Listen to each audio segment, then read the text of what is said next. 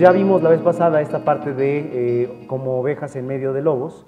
Y muy rápido, pues les, recuerdo o les pregunto que si alguien de los que está en esta sala o en internet, de los que esté escuchando, pues nació siendo oveja. Y decíamos que el que nació siendo oveja es únicamente Jesús. Es el único que realmente fue, fue oveja. Todos los demás nacimos siendo lobos y hemos tenido un proceso de transición, algunos más próximos, más inmediatos, otros ya de mucho tiempo que realmente ya están haciendo una transición más completa. Pero bueno, estamos en este proceso de transición de lobo a oveja. Y les decía yo que Pablo había mencionado muy claramente esta lucha que existe entre pues, la oveja y el lobo, o este, la antigua naturaleza y la nueva naturaleza, y precisamente en Romanos 7, 22 y 23, pues viene este versículo que a mí me llama mucho la atención y que me, recuerda mucho lo que está dentro de mí. Al final de cuentas, Pablo fue muy contundente y muy claro diciendo, em, yo quiero hacer lo, bueno, yo quiero hacer lo que la Biblia dice, pero no puedo. ¿no? El versículo pues es eh, este, Romanos 7, 22 al 23, y dice, porque según el nombre interior, perdón, porque según el hombre interior me deleito en la ley de Dios pero veo otra ley en mis miembros que se revela contra la ley de mi mente y que me lleva cautivo a la ley del pecado que está en mis miembros. La verdad es que este versículo es, es, impresionante, es impresionante por todo lo que trae, es impresionante por todo lo que habla y es impresionante por cómo nos resume también. O sea, realmente nos dice con mucha claridad, pues, qué traemos dentro, ¿no? En nuestra mente, en nuestro corazón, y qué es lo que Dios realmente quisiera que pasara. Entonces, nuestra realidad, nuestra, nuestro deseo puede ser agradar a Dios y, amar a Dios, pero lo que Dios dice es, tienes que estar consciente de quién eres y tienes que estar consciente de cuál es tu verdadera naturaleza. Y si no estás consciente de eso, lo único que estás haciendo es pues darle la vuelta a las cosas y no, no profundizando o no, no yendo a la realidad para resolver. Y bueno, les decía entonces que eh, había varios tipos de lobos con piel de oveja, de estos que estamos en transición, algunos, les decía, pues pueden ser muy, muy peligrosos porque en realidad eh, tienen una intención de lobo, se pusieron la, piel de oveja con una intención de lobo y la verdad es que sí quieren dañar. Y les decía pues que había algunos como estos, ¿no? Estaba pues el infiltrado, estaba el cristiano religioso, estaba el recién converso, el cristiano tragaños, el maestro y el discípulo de Cristo. Y les decía que Dios lo que espera de nosotros o lo que desea es que podamos ser discípulos de Cristo. Eh, el único de ahí que evidentemente no está buscando lo bueno es el infiltrado. ¿Y a qué me refiero con infiltrado? Pues les decía yo que, por ejemplo, Charlie menciona acerca de los jesuitas, como los jesuitas alguna vez establecieron una estrategia para decir, pues vamos a infiltrarnos y desde adentro vamos a destruir eh, esa religión o esa congregación. ¿sí? El cristiano religioso en realidad no es alguien que está buscando lo malo, pero es alguien que todavía no entiende que es necesario nacer de nuevo y que simplemente está acercándose a, una, a un templo, a una congregación, más por un deseo de quiero entender y quiero sobre todo relacionarme con Dios a mi manera, quiero seguirle dando a Dios mis pedacitos, lo que yo quiero darle, para que Él esté obligado a responderme como yo quiero. Y ya todos los demás pues son realmente un proceso de transición en esta vida espiritual, en donde pasamos de ser nuevos conversos, recién conversos, bebés espirituales, hasta verdaderamente ser pues discípulos de Cristo, en donde hacemos su voluntad y no la nuestra. Les decía pues que habrá algunos que simplemente tengan la superficie de oveja y otros que ya realmente hayan avanzado lo suficiente y que lo único que les quede sea la sombra del lobo. Al final es donde estamos en el proceso de transición, todos estamos ahí y pues estamos eh, progresivamente avanzando para estar más cerca de Dios. Les decía yo que para poder ser discípulo de Cristo, pues realmente, ah bueno, antes, para ser ovejas en medio de lobos, que se a Jesús, pues hay dos caminos o dos maneras de verlo. Podemos vivir totalmente temerosos del mundo, totalmente temerosos de las circunstancias en las que nos encontramos.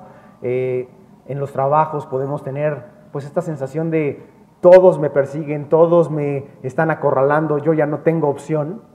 O podemos vivir pues con autoridad, podemos vivir con la fuerza de Cristo, con el poder de Cristo, pues comunicando de verdad el Evangelio y haciendo lo que tenemos que hacer en donde estemos. Cada uno de nosotros ha sido llamado a influir y ser gran positiva influencia del mensaje de Cristo en donde estemos. Y bueno, pues lo que espera de nosotros es realmente que podamos convertirnos en autoridades, no eh, autoridades jerárquicas, autoridades humanas, sino autoridades espirituales simplemente personas que por amor a Cristo pueden compartir el Evangelio y pueden ser transformados. Es la única, y la única manera de hacerlo es, pues porque Dios es el que en vosotros produce así el querer como el hacer por su buena voluntad. Tienes que acercarte a Dios y tienes que a través de estar cerca de Dios dejar que Él te transforme, dejar, dejar que Él te alimente, dejar que Él pues te motive, dejar que Él te ponga sueños y deseos que perseguir y que Él te dé el cómo hacerlo, ¿sale? Pero tiene que estar todo a través de Él. Con esto, digamos, termino el, recordatorio y pues ahora me gustaría enfocarme en lo nuevo, en la parte que les mencionaba de ser pues prudentes como serpientes y sencillos como palomas. Y la verdad es que a primera instancia este versículo suena complicado. Suena complicado porque en primer lugar la serpiente no es nuestro mejor amigo. En realidad sabemos que eh, la simiente de la serpiente, la simiente de Dios, del hombre, a través de la nueva oportunidad de Dios, de la nueva salvación en Jesús, pues van a tener siempre una, una lucha, van a tener siempre una contienda. Pero al final de cuentas Jesús es el mismo que dice, quiero que, que sepas, es más, quiero que veas este mensaje como un mandamiento. Quiero que seas prudente como las serpientes y sencilla o sencillo como las palomas. Y la verdad es que es como, bueno, a ver, primero empecemos a entender palabras otra vez. A mí me gusta mucho ir al, al, origen de las cosas y decir, ¿de qué estás hablando? ¿Qué significa esto de prudente? ¿Qué significa esto de sencillo? ¿Y qué es realmente lo que sabemos de la Biblia? La Biblia es impresionante, es autocontenida, no necesita realmente mucha ayuda, simplemente es cosa de que vayamos a buscar desde lo profundo y encontrar por qué hace referencia en, todos, en todo el libro, en todos los libros, pues a lo que Dios le está, nos está queriendo mostrar, nos está queriendo enseñar. Entonces, lo primero que yo quisiera es evaluar a la serpiente de acuerdo a lo que la Biblia tiene que decir. ¿Cuál es la perspectiva bíblica de la serpiente? Entonces, eh, vemos que aparece 47 veces en la Biblia Reina Valera 60 la palabra serpiente. Entonces, si tú buscas ahí tratando de encontrar qué es lo que dice, pues ves que tiene diferentes momentos y diferentes condiciones en las que hace referencia a esta. Y pues el concepto se refiere principalmente a un animal que es astuto, en Génesis 3.1 nos dice, es eh, astuto más que todos los animales del campo que Jehová Dios ha hecho. O sea, realmente nos está hablando de una característica que es interesante y eh, veremos más adelante la acepción, a qué, se hace, a qué hace referencia. Otra característica que tiene la serpiente es que fue maldita. Fue maldita por la situación pues, a la que se, se prestó. ¿no? Al final de cuentas, Satanás engañó a Eva y engañó a la humanidad a través de o por medio de el, instrumento que utilizó fue una serpiente. Y sabemos que bueno, la serpiente al final es un, es un animal encantador y sabemos que además Satanás es encantador, entonces no tenemos con mucha claridad cuál es el punto, pero sabemos que al final lo que se dice es la serpiente le habló a Eva y la serpiente engañó a Eva, ¿sí? Y por consecuencia al hombre. Después de esto, pues la serpiente fue maldita entre todas las bestias, eh, si tú estudias un poco más de la Biblia y de cómo aparece el concepto de serpiente, pues aparece como la imagen del gran dragón, ¿no? Al final de cuentas nos dicen ahí, pues el diablo, Satanás, está representado por este animal, por la serpiente, y hay diferentes versículos que hacen referencia a ello, por ejemplo, Apocalipsis 12.9 o el, el 22 también de Apocalipsis. Y bueno, finalmente eh, Dios utiliza las serpientes en ocasiones como juicio, por ejemplo, cuando estaba Israel en el desierto, después de haber salido de Egipto, y cuando Israel decidió hacer lo malo, pues Dios decidió dejar de guardarlos de las serpientes y permitió que las serpientes eh, ardientes pues los, los, mordieran y con eso, digamos, limpiara eh, la condición del pueblo de Israel. Para, para podernos librar de este juicio eh, físico en el tiempo de Israel o espiritualmente, dejar que Dios llegue a dejarnos ir a nuestros propios caminos, pues necesitamos estar cerca de él y con su protección. Es la única manera en la que podremos manejar y ¿no? Eh, muy bien, César, esto que me has platicado está muy padre, pero lo único que aparece en la Biblia como característica de la serpiente, pues eso, eso de ser astuto. Y el concepto que yo tengo de astuto no necesariamente es el mismo concepto que tengo de prudente. Entonces, ¿de qué estamos hablando? ¿Astuto o prudente? No entiendo. Y lo que la Biblia dice en Génesis 3.1 es que es astuta más que cualquier otro animal, y dice que Jesús nos llama a ser prudentes como las serpientes. O sea, las dos existen en la Biblia, las dos son válidas. Entonces, ¿cuál es la relación entre estas dos palabras? ¿Por qué estos dos conceptos pueden ser relevantes para nosotros como cristianos y específicamente son útiles para la serpiente, para entender la característica de la serpiente? La primera es pues porque la palabra que se utilizó en el hebreo originalmente es una palabra que se llama arum, se, conoce como arum, y esta es una palabra griega que representa precisamente lo que conocemos como astuto. Y la acepción de astuto, no sé si ustedes tengan una, concepción de astuto, pero normalmente es una acepción no tan positiva. Alguien que es astuto es alguien que tal vez está tratando de sacar ventaja. Es alguien que, sí, como serpiente, se está metiendo en los lugares, pero con la intención de beneficiarse. Y Jesús nos dice que seamos como la serpiente. Sin embargo, la otra acepción pues, es precisamente ser prudente. Y nos dice, la misma palabra puede significar o astuto para tu beneficio o prudente.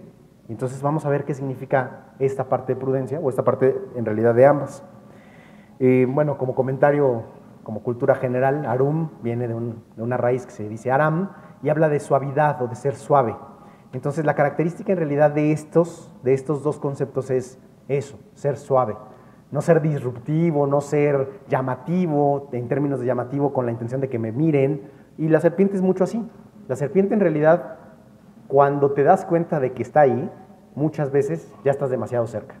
O sea, cuando, no, sé si les ha tocado, a mí me tocó la oportunidad alguna vez de pues, salir a, hacer, este, caminar por las montañas, etcétera, en una zona donde había serpientes, nos decían tengan mucho cuidado, etcétera, pero pues tú simplemente vas enfocado en tu camino y de repente vas subiendo y pues ahí estaba la roca y arriba de la roca estaba la serpiente. Nosotros subiendo, no con mucha atención y de repente pues ya la teníamos realmente cerca. La serpiente realmente no estaba buscando ni cazarnos, ni buscarnos, ni nos estaba... Simplemente estaba ahí lista diciendo, a ver, ¿en qué momento vas a acercarte de más? Pero pues estaba ahí. La realidad es que las serpientes en la medida de lo posible, si no tienen por qué atacar, no atacan. La mayoría de las veces es, pues está bien, me voy por otro lado. Y simplemente desaparecen eh, precisamente reptando, alejándose del riesgo. Y es otra característica que nosotros tenemos que entender de ambas, ¿no? de esto que es ser astuto y prudente. No necesariamente tenemos que estar ni confrontando, ni llamando la atención, ni tratando de hacer que nos miren, sino simplemente moviéndonos por donde nos tengamos que mover. ¿De acuerdo? Muy bien, pues entonces vamos a entender en dónde en la Biblia se utilizó esta palabra y de qué forma, cuáles son los versículos y qué acepciones tuvo. Por ejemplo, para la parte de astuto, hay como cinco versículos, elegí estos dos, y bueno, aquí me gustaría que los fuéramos este, visualizando. Eh, si quieren ahí en sus Biblias directamente los viendo cada uno, o no sé si quieran, los ponemos y los regresamos, pero el punto es simplemente eh, enfocarnos en estos puntos de Job. Entonces, Job 5.12 y 15.5. Vamos a empezar con 5.12, por favor. Lo que dice aquí es, está hablando de, Dios y dice que frustra los pensamientos, de los astutos para que sus manos no hagan nada. O sea, está hablando de aquellas personas astutas que tienen pensamientos normalmente no del todo positivos, no del todo eh, er, edificadores o enriquecedores. Y lo que dice Dios es, yo soy el que frustra el pensamiento de los astutos y el que evita que estos hagan algo. Por eso les decía, es muy importante que nosotros estemos cerca de Dios porque es el único que nos puede proteger de estas serpientes, de estas serpientes ardientes, de los astutos que querrán hacernos daño. Al final de cuentas, Dios es el que va a poder eh, de alguna manera detenerlos. Y el otro versículo es eh, Job 15, 5, pues ahí, ahí mismo un poquito para adelante. Lo que dice es lo siguiente, porque tu boca declaró tu iniquidad pues has escogido el hablar, pues has escogido hablar de los astutos. Entonces otra vez estamos hablando de personas que tienen ciertas características y están eh, enfocadas en la Biblia como cierto tipo de, de, personas que nosotros tenemos la acepción y que es correcta, personas que podríamos decir hasta son, por decirlo así, maquiavélicas, ¿no? O sea, están pensando la manera de conseguir sus propios objetivos, no importando necesariamente sobre quién pasen o por quién pasen. Y hay muchas personas pues que son así, todos tenemos la naturaleza de serlo, pero lo que Dios nos está diciendo es, elige, puedes tener la oportunidad de ser arum, pero tienes que ser el arum positivo, no el arum astuto, ¿sí? Entonces, el arum prudente, que es al que Dios nos llamó, es el que yo quiero que entremos en más detalle y es el que quiero que analicemos a más, a más, eh, con, más con más profundidad Porque en realidad es la parte que se vuelve complicada en muchas ocasiones. ¿Cómo es una serpiente prudente? ¿O cómo se puede ser prudente? ¿Y dónde aparece esto de la prudencia en la Biblia? Ustedes tienen seguramente algún versículo en mente de donde habla de prudencia o de prudente. Es más, hay libros específicos que son muy claros en el, tema de hablar de los prudentes. Vamos a ver algunos, pero sí me gustaría que tuvieran en su mente algunos de los versículos para ver si son los que yo estoy poniendo o si hay otros que pudieran ayudarnos también a, robustecer el mensaje. Entonces, algunos, y me voy a enfocar específicamente en el libro de Proverbios, salud, en el libro de Proverbios, pues vienen varios versículos. Entonces vamos a irlos leyendo uno a uno, vamos a ir entendiendo y sobre todo lo que yo quisiera es que ustedes pusieran atención en cuáles son las características de este ser prudente. Cuando la Biblia habla de el ser prudente, menciona características específicas. Vamos trabajando en eso. Entonces, eh, Proverbios, empezamos con 12, 16. Siempre Proverbios es muy claro en hacer comparativas, siempre habla de uno y de otro, habla de el prudente y el necio. Y en este caso pues va a ser algo que vamos a estar viendo. Y la intención es que ustedes se lleven precisamente qué significa ser prudente o, si habla del necio, cómo me alejo de la necedad, cómo me voy en la dirección que Dios quisiera. Entonces, Proverbios 12, 16 dice así, el necio al punto da a conocer su ira, mas el que no hace caso de la injuria es prudente. Entonces, vamos a ir entendiendo pero lo que Dios nos está llamando a hacer es, enfréntate a los lobos, eres un lobo en medio de ovejas, y cuando los lobos te injurien, no sé si todos tengan claro la palabra injuria, pero bueno, podríamos decir que la injuria es un daño, una agresión, una afectación, eh, como lo dice, eh, por ejemplo, la Real Academia Española habla de que es un casi, casi como hablar o colocar una acción o un mensaje que esta persona dijo, aunque no sea verdad, con el objetivo de menoscabarlo, tratar de hacerlo menos, tratar de que salga del el buen nombre. Y pues al final de cuentas, eh, Dios lo que quiere es que nosotros no estemos en esta condición, sino que en, lo que nosotros nos enfoquemos sea precisamente en, en cómo mostramos el amor de Dios, el amor de Cristo. Y si hablamos de alguien que fue injuriado, más claro ejemplo que Jesús. Entonces, si estamos hablando de alguien que fue prudente, no hay, no hay mejor ejemplo que Jesús. Y si Jesús es el que nos está mandando el mensaje de quiero que seas prudente como serpiente, es porque Jesús puso en acción muchas de estas características que vamos a ir viendo en cada uno de estos versículos. Entonces, lo que Jesús nos pidió y que él mismo hizo como ejemplo es no hacer caso de la injuria. Primer punto, ¿sale? El siguiente punto vamos a verlo ahora, perdón, en eh, Proverbios 12, 23. Entonces ahí mismo, en el mismo Proverbios, pero un poquito más adelante, ahora, ahora lo compara. Fíjense cómo aparece. La palabra es diferente en la Reina Valera 60, pero el origen es el mismo, es Arum. O sea, lo compara con... Y dice, el hombre cuerdo encubre su saber, mas el corazón de los necios publica la necedad. Esto es muy interesante porque no sé si les ha tocado pasar por esta situación.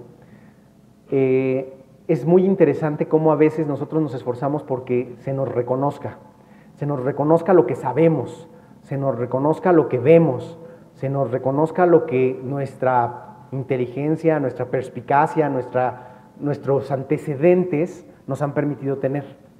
Y en un trabajo, hablando de que yo voy a entrar a un nuevo trabajo, no es la excepción. En muchas ocasiones lo que tratas de hacer es, oigan, aquí estoy, mírenme, reconozcanme, pues promuévanme, vamos para adelante.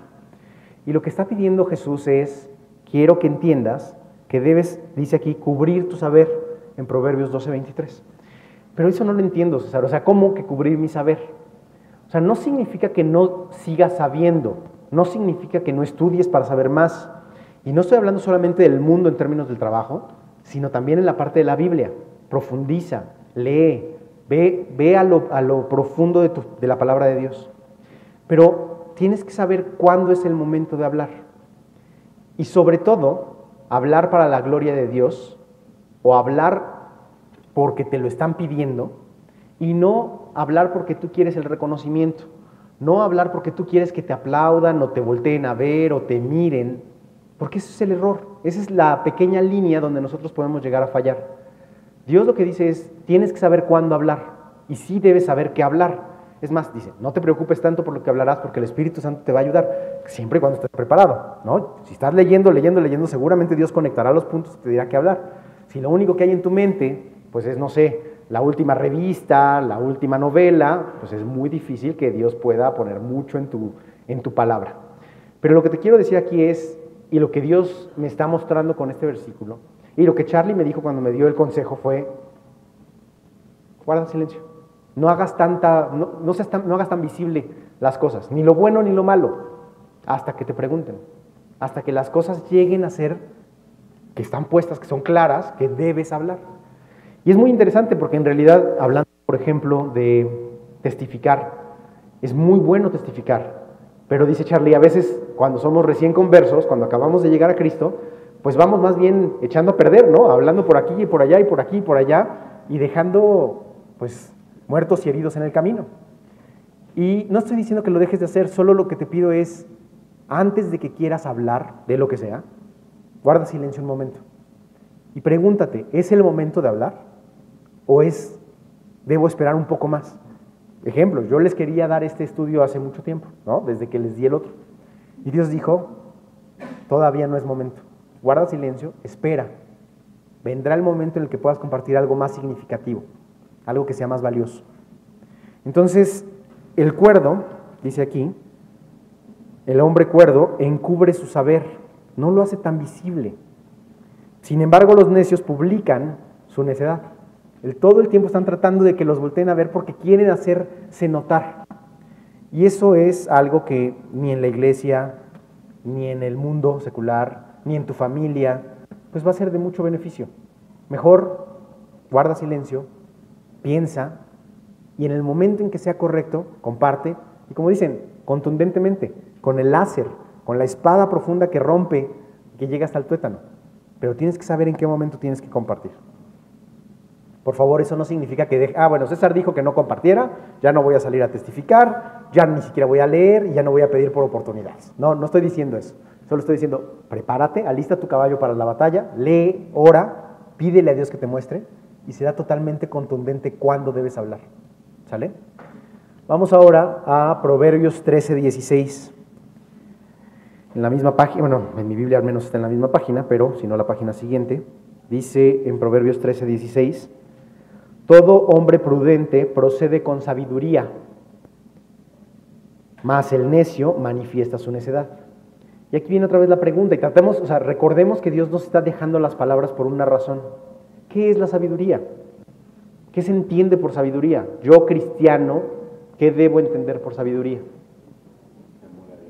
Exactamente, el temor de Jehová. La Biblia dice, el principio de la sabiduría es el temor de Jehová. Eso es lo que dice, y es muy claro. Y lo dice en realidad en diferentes puntos y en diferentes lugares. Hay seis veces que si tú buscas la frase el temor de Jehová, aparece eh, está en Job, está en Salmos, está en Proverbios.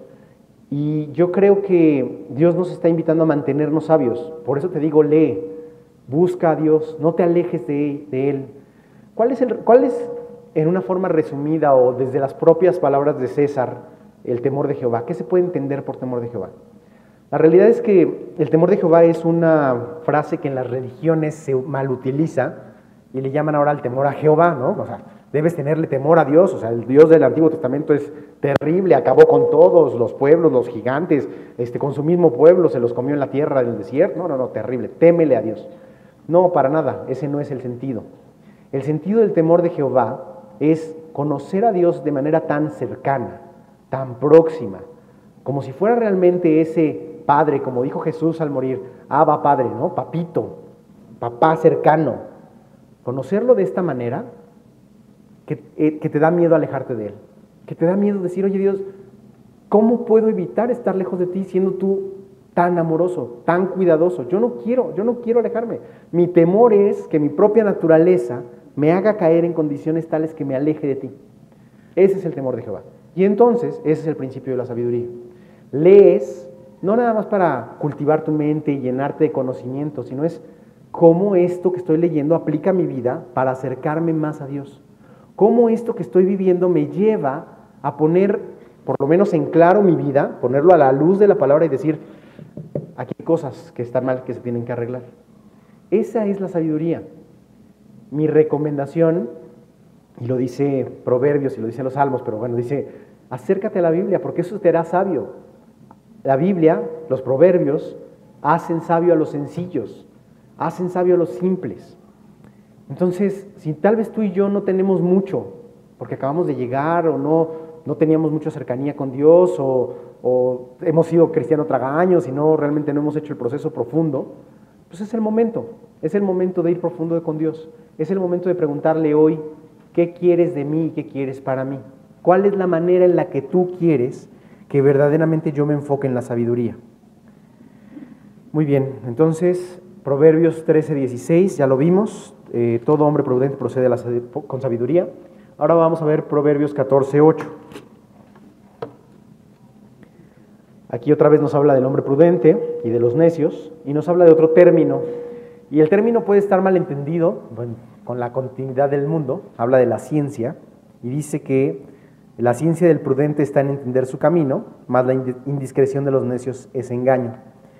Y bueno, yo eh, les comparto, yo soy formación, de formación o de deformación, no lo sé, científico.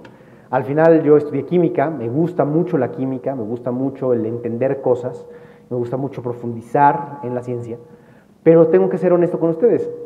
La ciencia del mundo no, no es esta ciencia hermosa de la que está hablando Dios, aunque en ambos casos o en ambos sentidos se puede, se puede entender. ¿Qué es la ciencia en realidad? Pues es un, digamos que tu conocimiento. La ciencia es lo que tú atesoras como algo importante. Eso podríamos entenderlo aquí.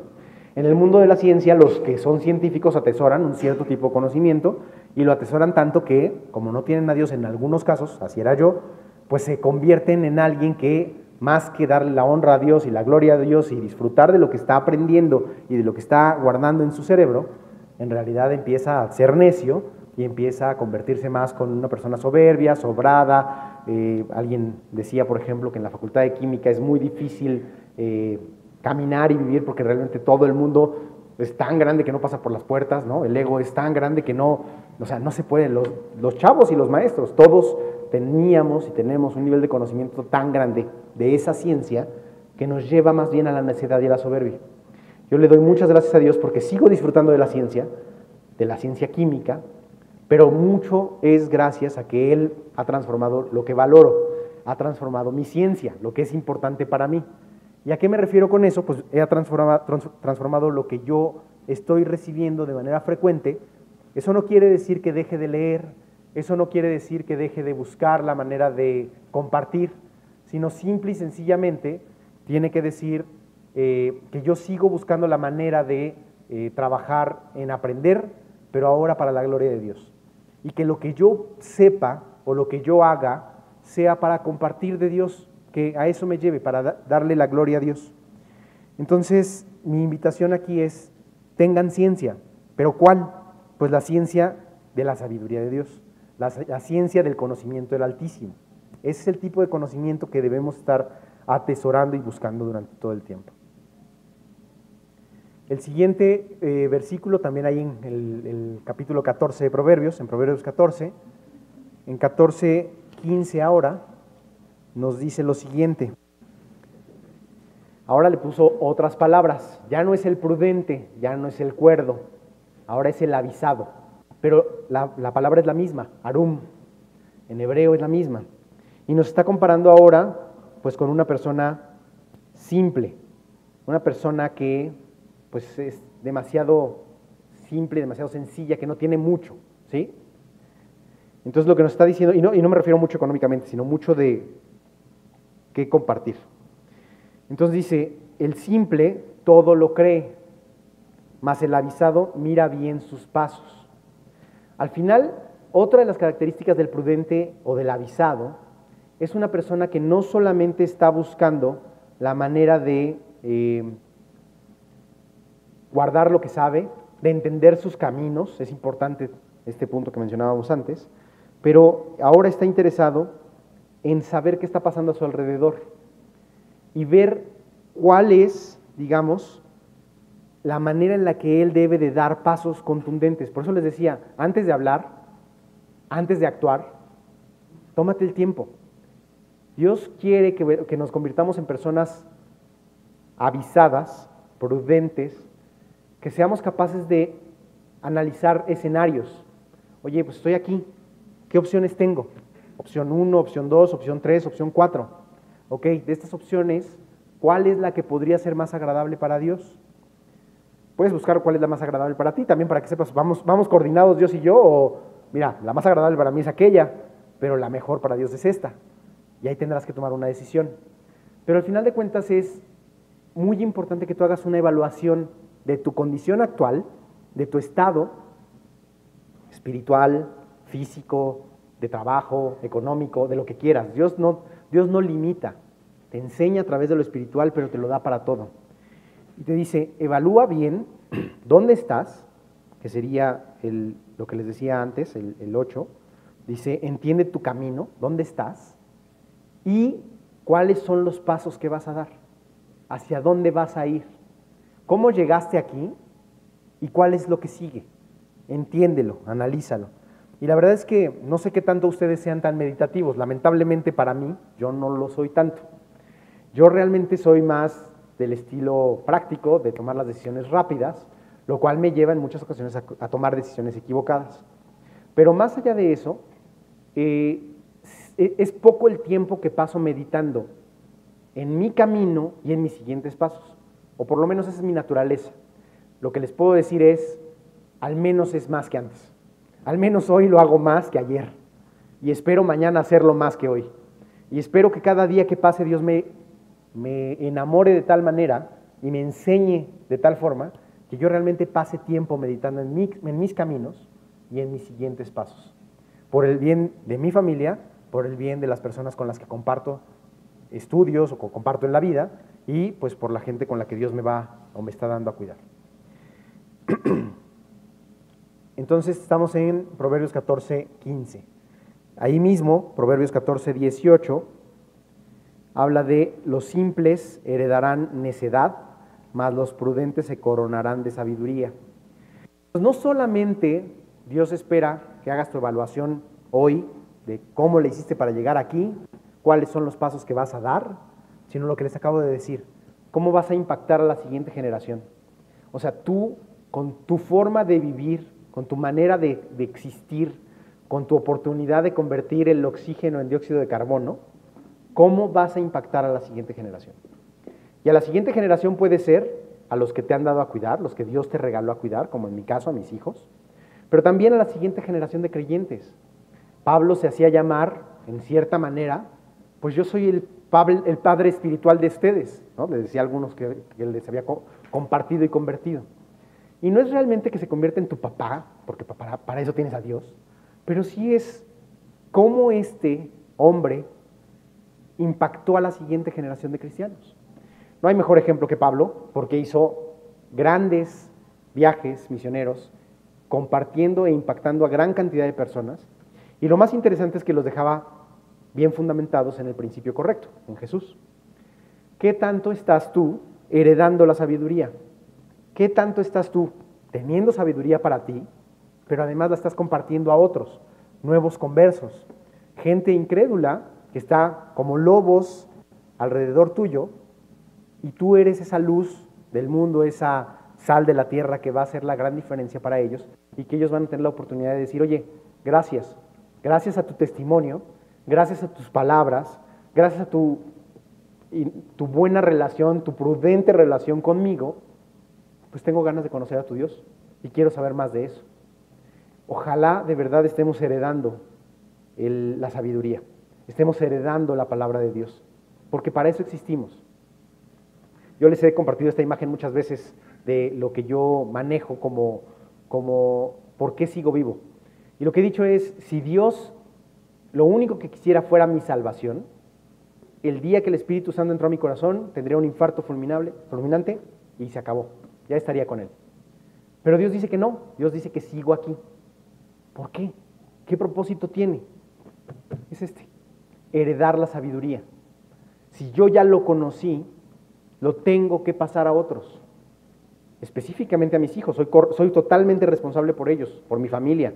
Dios me va a pedir cuentas, y eso no sé si lo saben, pero Dios me va a decir, César, como esposo, como padre de familia, Tú eres el responsable de esta familia que te dio a cuidar.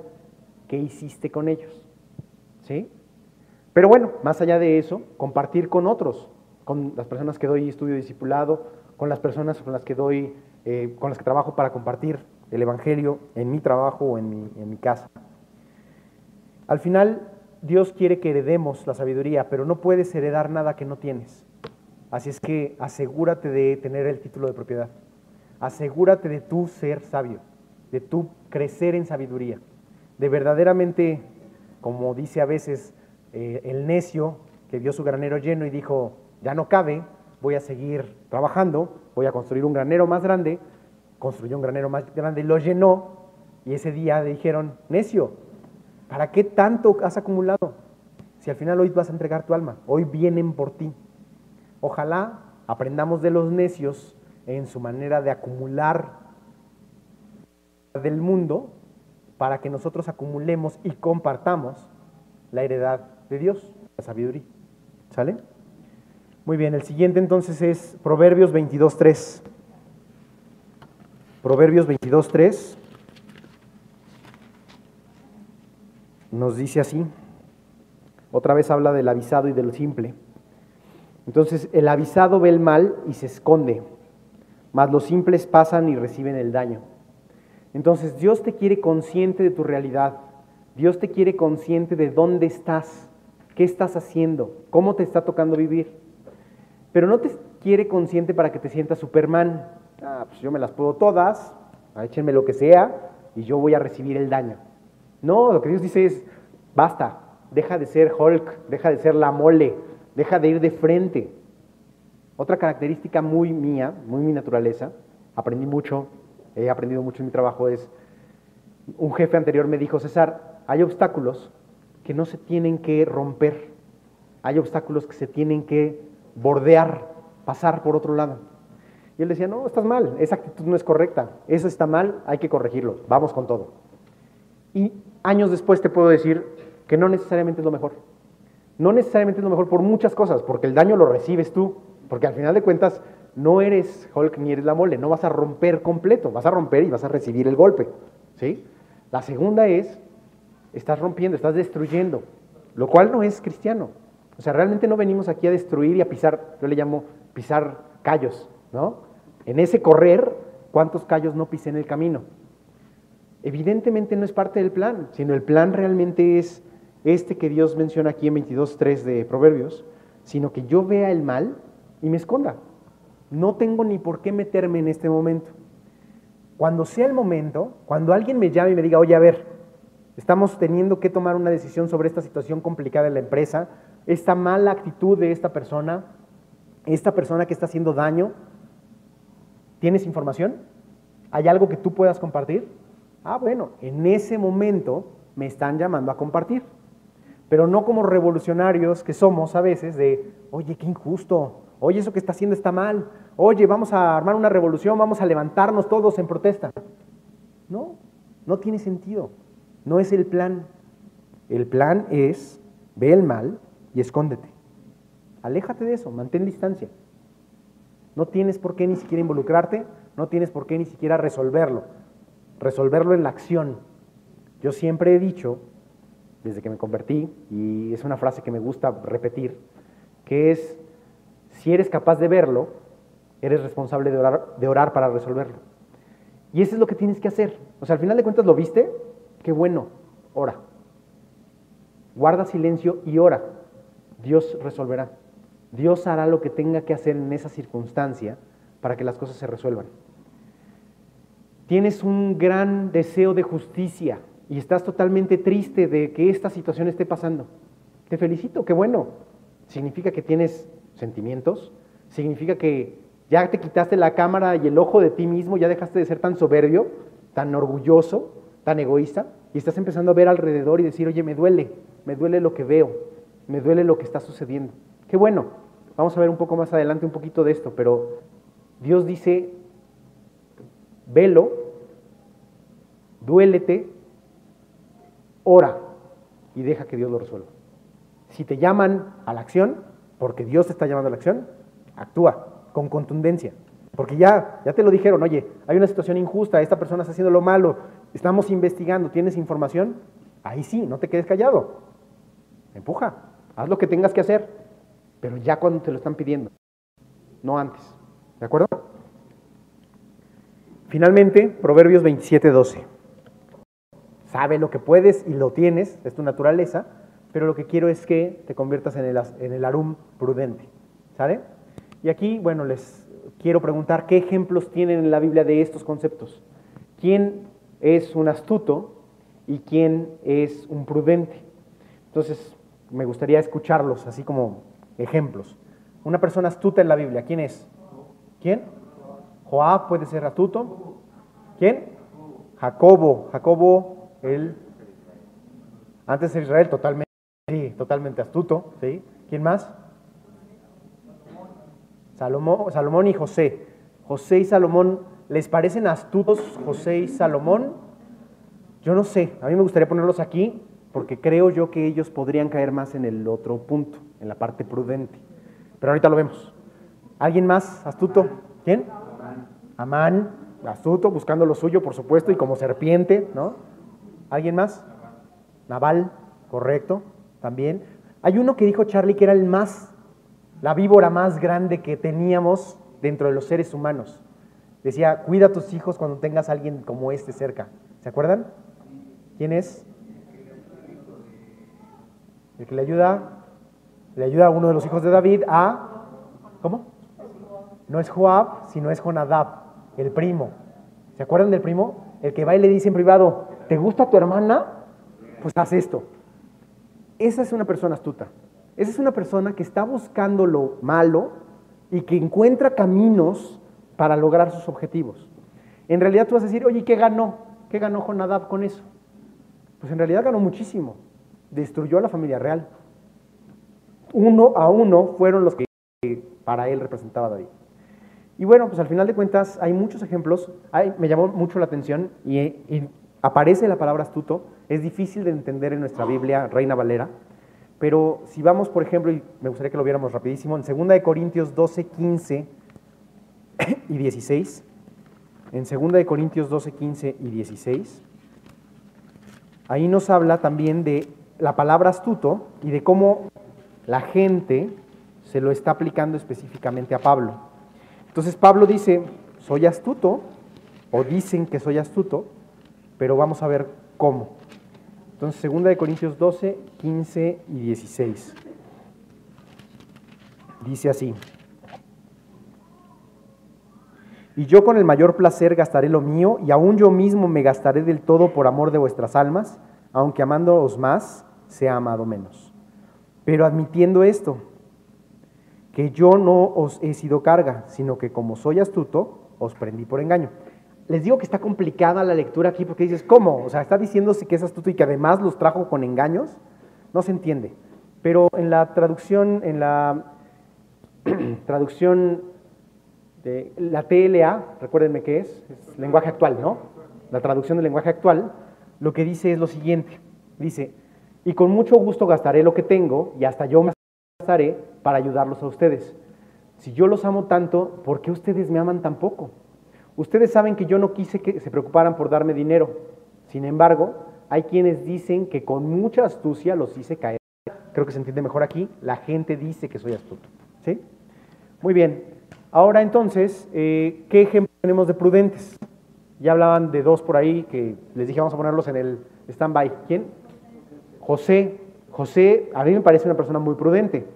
En realidad, no sé si recuerdan, pero en Génesis 41, 33 al 40 viene el pasaje en donde lo llaman y le preguntan, oye, a ver, ¿qué es esto? Platícame el sueño. Lo explica y les dice, José les dice, bueno, pues ya te lo expliqué, ahora consíguete un, un varón prudente y sabio para que haga esto. Y Faraón le dice, pues ¿qué crees? No hay otro hombre sabio y entendido como tú.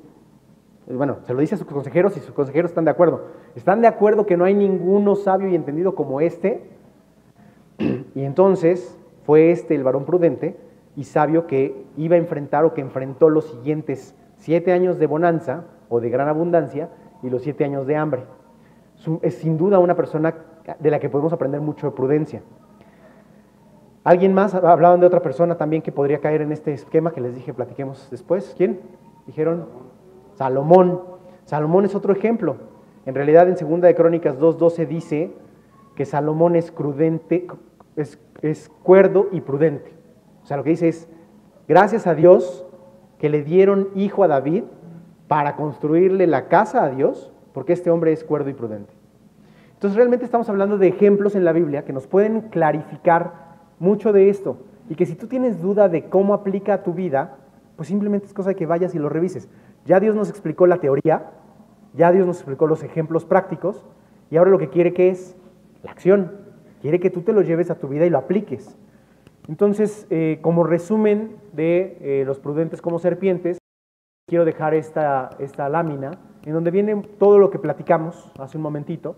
Eh, y lo que yo le puse al final de un pasaje de las mujeres prudentes que aparecen en Mateo, pues es que son mujeres que planifican, calculan, analizan y toman decisiones. Entonces creo que esto complementa el esquema completo. Y estoy hablando de las esposas que sí llevaron el aceite y las esposas que fueron necias y que no llevaron el aceite. Entonces las que llevaron el aceite planificaron, oye, voy a ver a mi esposo, no sé qué horas va a llegar, yo necesito llevar el aceite suficiente. Las otras dijeron, no, pues yo como el borras, nada más llevo aquí mi, mi lucecita y si se me acaba el aceite que me presten. Y lo que dijeron ellas es, lo siento, yo ya planifiqué, yo ya calculé, yo ya analicé y tomo decisiones y mi decisión es que no te voy a dar. Mi decisión es ve y compra, porque yo ya calculé lo mío. Entonces, esto nos ayuda completo. Otra que no les mencioné hace rato, pero que también me pareció muy interesante es esta, eh, Proverbios 15.5, que habla precisamente de guardar la corrección y el consejo. Es otra manera de ser prudente. Es muy, muy común, creo que eso es mucho más claro, la verdad es que es algo que en general tratamos de adquirir y de manejar en nuestra vida cristiana, pero vamos a ponerlo muy en claro con dos o tres versículos nada más. Eh, en la palabra paloma se menciona 32 veces en la Biblia como tal, el concepto pues hace referencia a un animal que es capaz de vivir en agujeros de la peña y en lo escondido de, los escarpados parajes. O sea, está hablando, de un animal que es capaz de adaptarse a las circunstancias y de vivir en cualquier circunstancia y, situación. Eh, a mí me impresiona muchísimo cómo, cómo, en cada lugar del mundo hay palomas, o en muchos lugares del mundo, y específicamente cómo a la gente le gusta darle de comer a las palomas y las palomas llegan y se, se ponen en un lugar. Las plazas públicas normalmente están llenas de palomas, ¿no? El zócalo de la Ciudad de México y el zócalo de cualquier otro país que no se llame zócalo, la plaza pública, normalmente tiene palomas.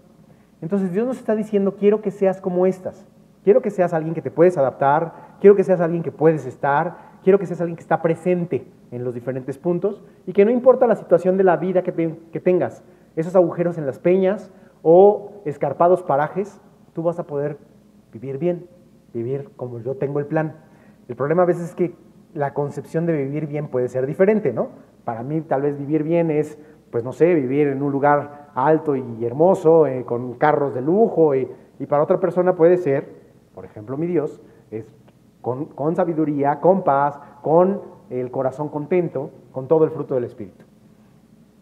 No está peleada una con la otra, Dios no tiene problemas, sin embargo dice que es difícil que los ricos pasen que un camello pase por el ojo de una aguja, tanto como los ricos que entren al cielo, porque no tienen la necesidad. Ojalá Dios les traiga la necesidad a través de cualquier circunstancia, no necesariamente el dinero o el dinero, y que los lleve a, la Biblia. Bueno, normalmente las palomas son qué? Mensajeras, ¿no? Mensajeras de buenas noticias, así se presenta en la, en la Biblia. Por ejemplo, en Génesis 8, del 8 al 12, pues mandaron a la paloma a ver si ya se había ido el agua y regresó con la buena noticia de que sí, ya, ya hay vegetación nuevamente. Este me pareció muy interesante. Las palomas gimen lastimeramente en espera de justicia.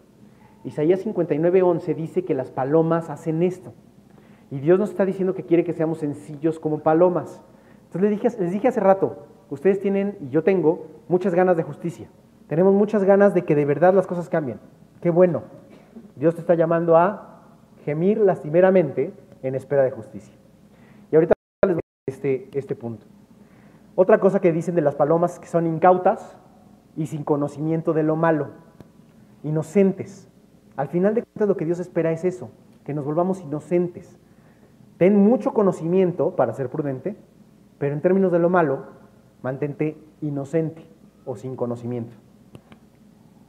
Finalmente, es la imagen del Espíritu Santo.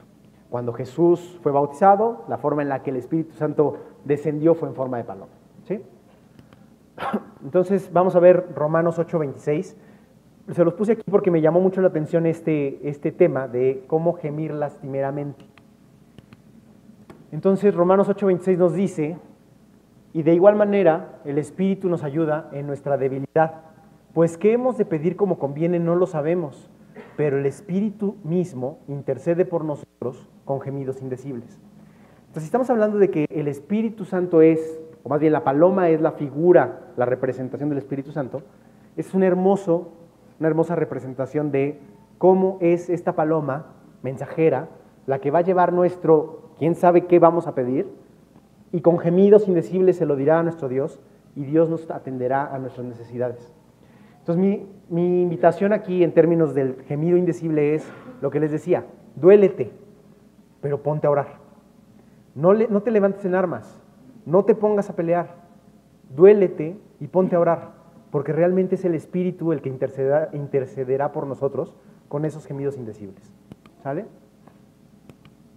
Bueno, akeraios es la palabra que se utiliza en griego para decir precisamente sencillo y hace referencia a tres temas. Uno es inocente, otro es simple o sencillo y el otro es inofensivo. En diferentes traducciones encontrarás esto mismo para la paloma. A veces ser inofensivos, yo lo, lo ligo con otra parte, podría ser benignos, etc. Pero al final de cuentas esas son como las acepciones. Y en Filipenses 2.15 aparece precisamente el uso de esta palabra de la siguiente manera. Dice, para que seáis irreprensibles y sencillos, hijos de Dios sin mancha en medio de una generación maligna y perversa, en medio de la cual resplandecéis como luminares en el mundo.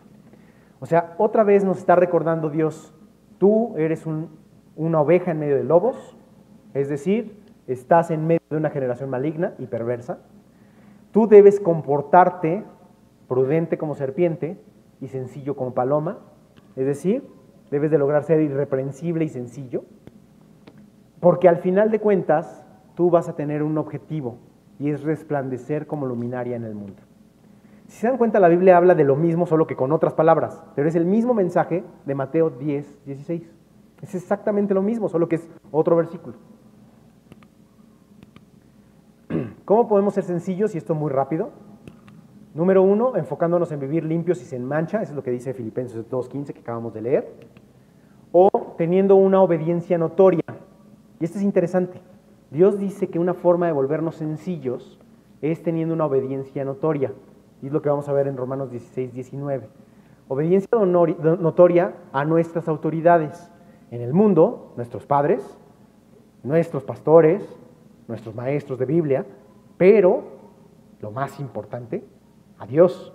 Es el más importante de todos. Es más, si yo, maestro de Biblia, si Charlie, nuestro pastor, nos volvemos locos, pues lo que ustedes tienen que decir es, me vale lo que tengas que decir. Para mí, primero Dios, porque es mi mayor autoridad. Pero a veces decimos, no, pues que ya se le piró, ya está mal, salud. Y eso es lo, que hacen muchos jóvenes también con sus papás, ¿no? No, no, no, eso que me está pidiendo mi papá, no. Lo que nos están pidiendo aquí es una obediencia notoria, que todo el mundo haga testimonio de, wow, esta persona está tomando su decisión de obedecer a Dios. Y Dios te mostrará, porque Dios no es malo. En Romanos 16, 19 entonces dice, porque vuestra obediencia ha venido a ser notoria a todos, Así que me gozo de vosotros, pero quiero que seáis sabios para el bien e ingenuos para el mal. Otra vez, quiero que seas sabio para el bien, prudente para el bien, eh, avisado para el bien, cuerdo para el bien. Y quiero que seas ingenuo para el mal, inocente para el mal, inofensivo, eh, sencillo para el mal. ¿Sí me explico? Dios nos está hablando de lo mismo y en realidad son los mismos términos, otra vez, es el mismo término.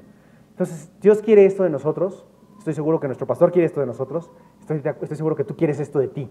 Yo quiero ser una persona que sea notoriamente obediente a Dios para que a través de eso y de mi sabiduría para el bien y mi ingenuidad para el mal pueda serle útil a Dios.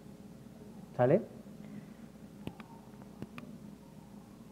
Quería yo eh, simplemente mencionar o terminar ahora con el versículo de Gálatas 22 y 23, porque a mí me gusta mucho este, este Gálatas 5, 22 y 23, es un, es un versículo que ya les he compartido varias veces y que ustedes dirán, Ay, ya cambia, ¿no? Hay muchos versículos en la Biblia, ¿por qué otra vez el mismo?